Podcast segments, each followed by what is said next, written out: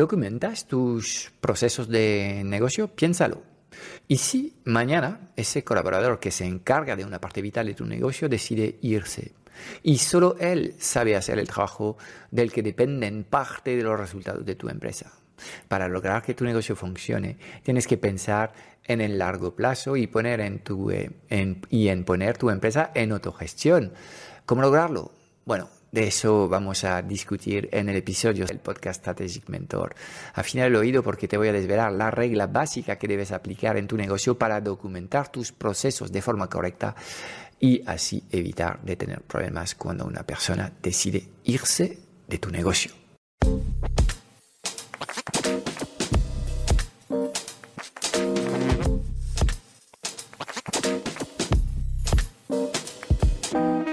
90% de las preguntas que tienes hoy como emprendedor en el mundo digital se centran alrededor de una única pregunta. ¿Cómo diseñar una comunicación tan poderosa para poder atraer a las personas correctas hacia tu plataforma digital y venderles sin apenas esfuerzo? Sin un marketing que conecta, no conseguirás transformar a nadie. Esta es nuestra misión, que conectes con tu esencia para que encuentres tu voz y atraigas de forma natural a los clientes ideales que quieres ayudar. Bienvenido en el podcast Strategic Mentor. Te enseñamos el arte de poner tus talentos a brillar para ayudar a los demás.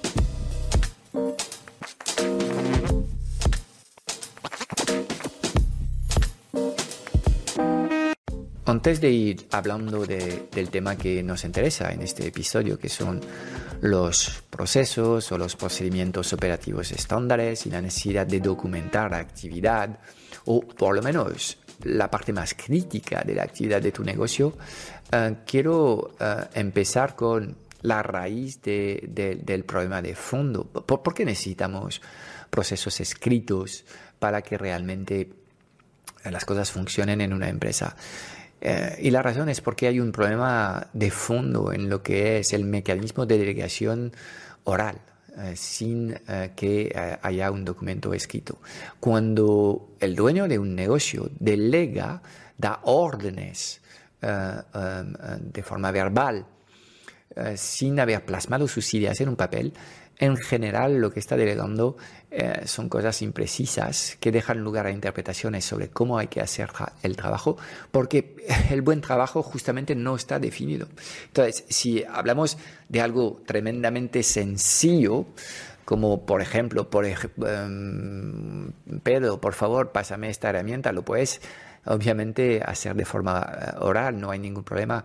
Eh, pero cuando quieres delegar una serie de tareas más complejas, es mucho mejor hacerlo eh, en un papel.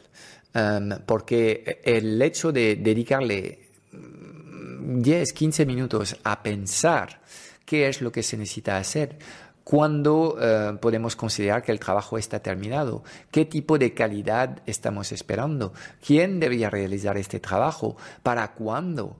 Em, pues cuando haces este, este, este ejercicio, descargas de tu cerebro las cosas que tienes en mente y en el mismo ejercicio de eh, plasmar esto en el papel, vas a ver aparecer nuevas reflexiones y vas a anticipar posibles problemas y esto va a hacer que tu proceso de delegación va a ser mucho más explícito, preciso y de alguna forma reutilizable porque ya está documentado y una vez que está escrito por lo menos la gente puede consultarlo y puede decirte, oye, em, amigo, he leído lo que me has pedido hacer, pero no lo entiendo bien, podemos reunirnos y esto te va a pasar al principio porque crees que lo que has expresado es explícito, pero si la gente sigue eh, las instrucciones que has dejado, pues les faltan piezas y en algún momento están bloqueados en el proceso de ejecución y no pueden completarlo. Con lo cual también tendrás que, que aprender a delegar con el nivel de precisión necesario para que la gente eh, no se equivoque. Porque cuando eh, lo haces de forma incompleta o de forma imprecisa, pues luego el trabajo vuelve y tendrás que corregirlo y eh, esto te va a generar un montón de frustración. Entonces, cuando estás trabajando en proyectos, que es la actividad común de gente que trabaja en consultoría, en ingeniería, en agencias, Em, eh, hay un, proceso absolutamente clave eh, que para mí marca el éxito de los proyectos, es el brief, el brief inicial. Y claro, algunos lo ven como el arte de perder el tiempo para definir lo que deseas, pero no es perder el tiempo, sino que es anticipar problemas y resolverlos, es definir mejor lo que hay que hacer, es tratar de simplificar. Y para mí el 90% del éxito de un proyecto se está gestando ya en esta fase inicial del brief, donde entendemos bien con el cliente lo que hay que hacer, lo que valora el cliente y somos capaces de crear un plan de acción que es el mejor plan de acción para responder a las necesidades expresadas por el cliente. Con lo cual, em, em, eh, tienes que trabajar sí o sí si trabajas con proyectos, con un brief y dejarlo en mano de tu equipo. Y vas a ver enseguida si el nivel de, de detalle abordado en tu brief es suficiente o no, porque si tu equipo no sabe ejecutar, obviamente van a volver a tocar tu puerta para pedirte más informaciones. Entonces, um, um, no solamente en el caso de los procesos tenemos que documentar lo que estamos haciendo. Cuando abordamos el segundo bloque de actividades comunes en una empresa, que son las tareas recurrentes, eh, um, ahí también tenemos que documentar procesos. En general, más que procesos, hablamos de procedimientos de trabajo e intentamos estandarizar, estandarizar los procedimientos de tal forma que eh, todas las personas del equipo puedan entender lo que hacen eh, los, los demás.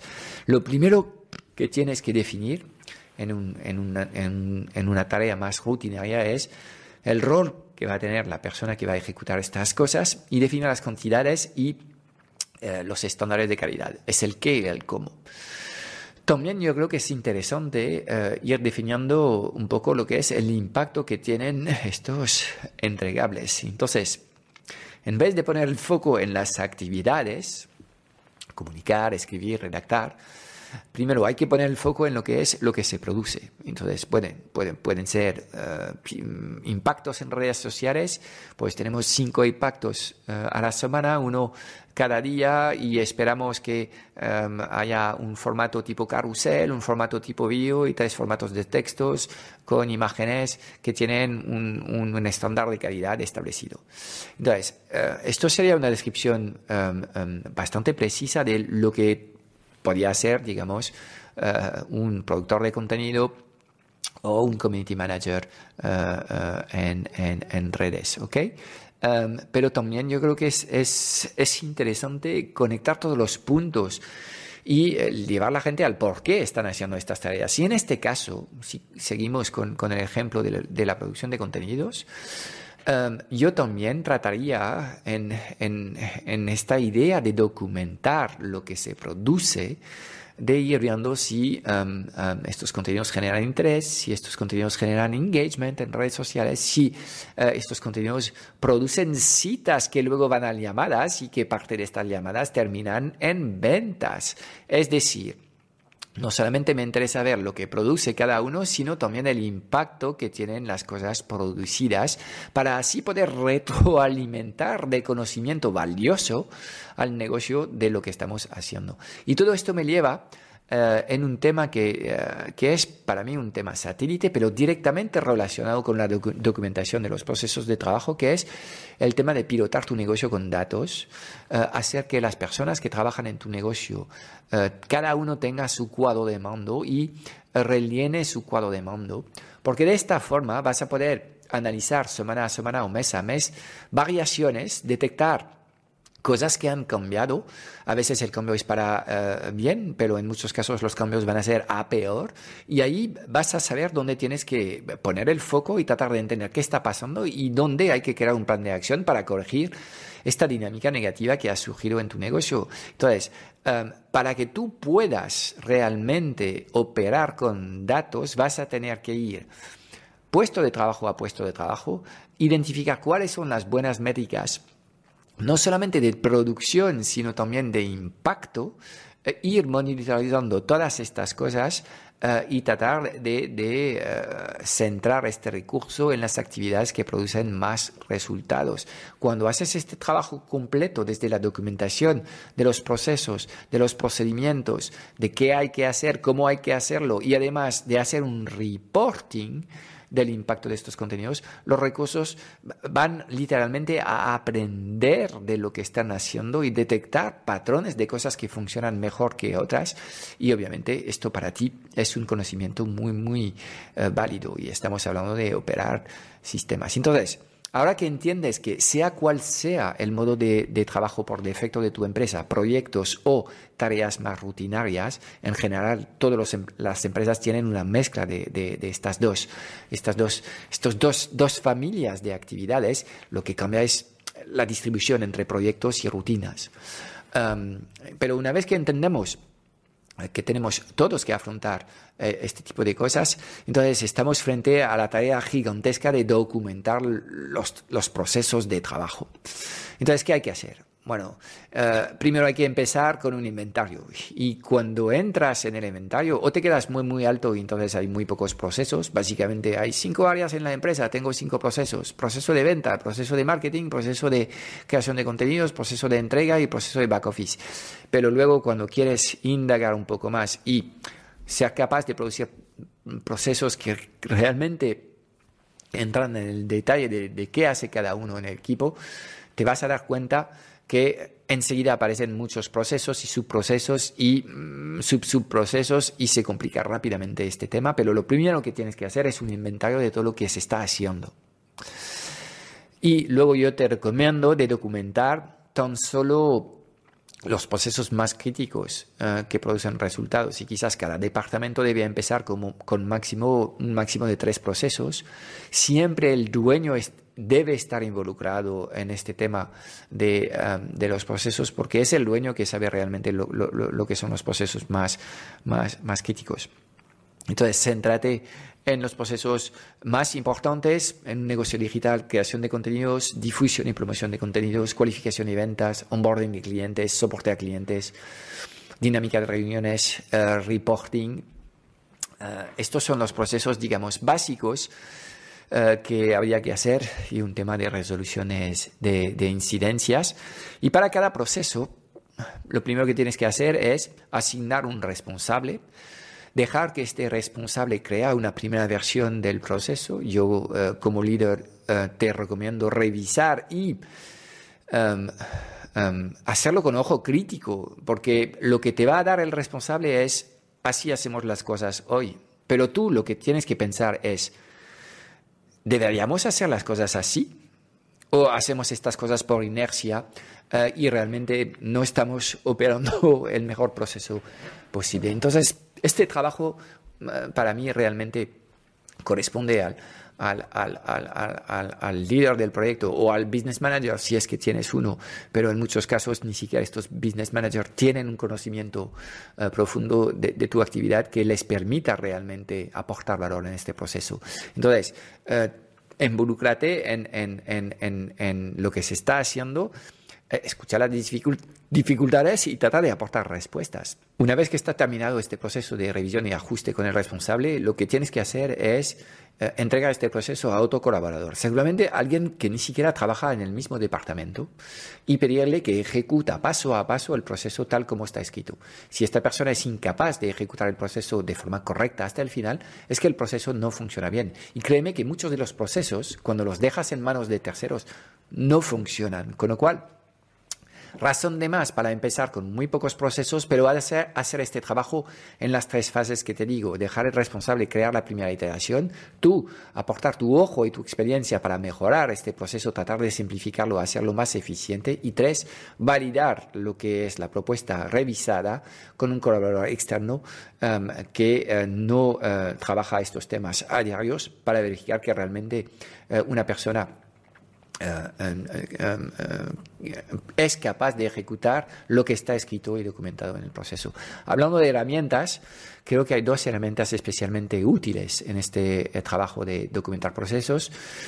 Uno es Notion. Notion es el wiki de empresa que te permite crear esta base de documentación de, tu, de, tu, uh, de, tus procesos y de todo el funcionamiento de, tu empresa. Notion es una suite de herramientas, hace muchas cosas um, y es una herramienta francamente uh, buena. Tanto es así que Microsoft acaba de entrar en competición directa con Notion y ha sacado una versión de un producto que se llama Loop y que viene a hacer lo mismo para, para Teams.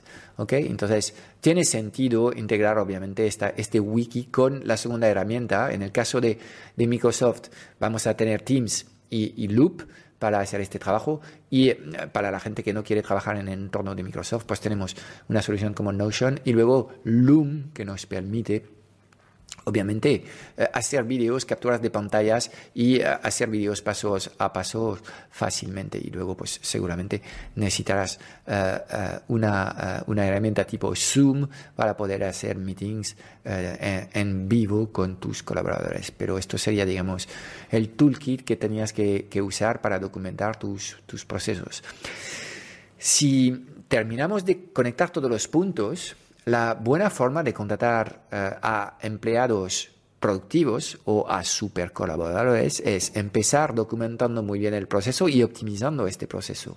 En base a este proceso podemos crear un puesto de trabajo y a lo mejor para un puesto de trabajo hay varios procesos que hay que hacer, pero primero empezamos con las necesidades operativas y cuanto más claros son los procesos, más específico va a ser el puesto de trabajo, más fácil va a ser de identificar las métricas para el scorecard, las tarjetas de puntuaciones y también de definir los, los valores de estas métricas, vamos a poder monitorizar el rendimiento y la producción de este colaborador fácilmente y vamos a poder eh, tratar de empoderar a este colaborador escuchando las dificultades que tienen en el momento de ejecutar estos procesos o de llevar a, los criterios de calidad, de calidad y de resultados que tenemos. Con lo cual, este es el trabajo que hay que hacer y en muchos casos, reclutamos personas sin tener claro lo que van a tener que hacer y esto es el principio de algo que no va a terminar muy bien. Y para terminar este tema infinito de los procesos, porque podría dedicarle 17 episodios a este tema de los procesos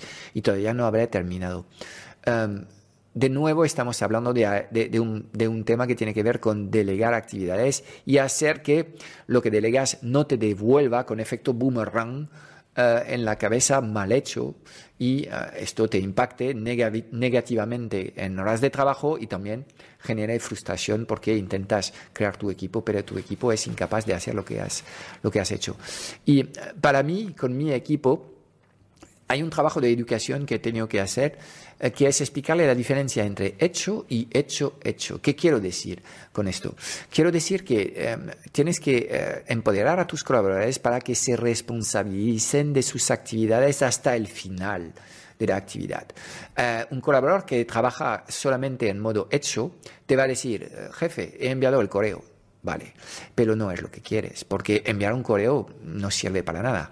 Lo que quieres es un colaborador que trabaja en, modo hecho, hecho. Y en este caso, el colaborador que se responsabiliza se va a responsabilizar también del impacto que tiene la actividad que ha tenido. Entonces, esta persona, hecho, hecho, te diría, jefe, he enviado el correo, el cliente respondió con una duda que eh, he podido resolver sin molestarte y nos comunica su decisión final el viernes que viene. En este caso, puedes eh, tener, digamos, un trabajo hecho, hecho, porque no solamente eh, tu colaborador entiende lo que tiene que hacer, sino que entiende que lo que tiene que hacer es, tiene que estar retroalimentado por la respuesta del cliente y obviamente eh, que si el cliente responde de forma positiva, pues mejor aún para que valoramos lo que se está haciendo. Entonces, no te interesan mucho tener colaboradores hechos, ¿ok?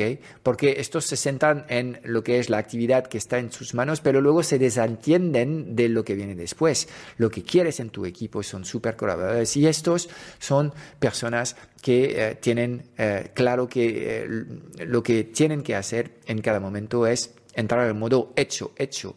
Buscan también responsabilizarse del resultado de la actividad que están haciendo. Estos son los colaboradores que marcan diferencias, los que cuando haces uno más uno hacen once, mientras eh, con colaboradores que solamente trabajan con el modo hecho, uno más uno a menudo ni siquiera hace dos, sino que van restando a lo que es la dinámica de la productividad del grupo. Pues esto es todo, espero haberte dado algo de claridad sobre cómo eh, empezar a trabajar este tema de em, la em, documentación de tus, de tus procesos y volver a cargar con este tema porque es un tema eh, casi infinito y em, veo muchas cosas mal hechas en muchos pequeños negocios que obviamente luego eh, se ven reflejadas con problemas operativos que no son nada graves pero que hay que corregir si quieres tener mayor tranquilidad en el día a día de trabajo de tu negocio. Es todo para hoy. Espero haberte dado claridad en un mundo digital cada vez más confuso y agitado sobre los qués y los porqués. Si buscas los cómo, porque quieres que te ayudemos a acelerar la facturación de tu negocio o a escalar tus resultados con tu equipo A, echaré un vistazo a nuestro Club Strategic Mentor en www.clubstrategicmentor.com. Y déjame darte tres razones de peso para apuntarte. Cada semana en el club vas a recibir una píldora estratégica de implementación rápida para ayudarte a clarificar tu visión, gestionar mejor tu energía, tu equipo y tus operaciones.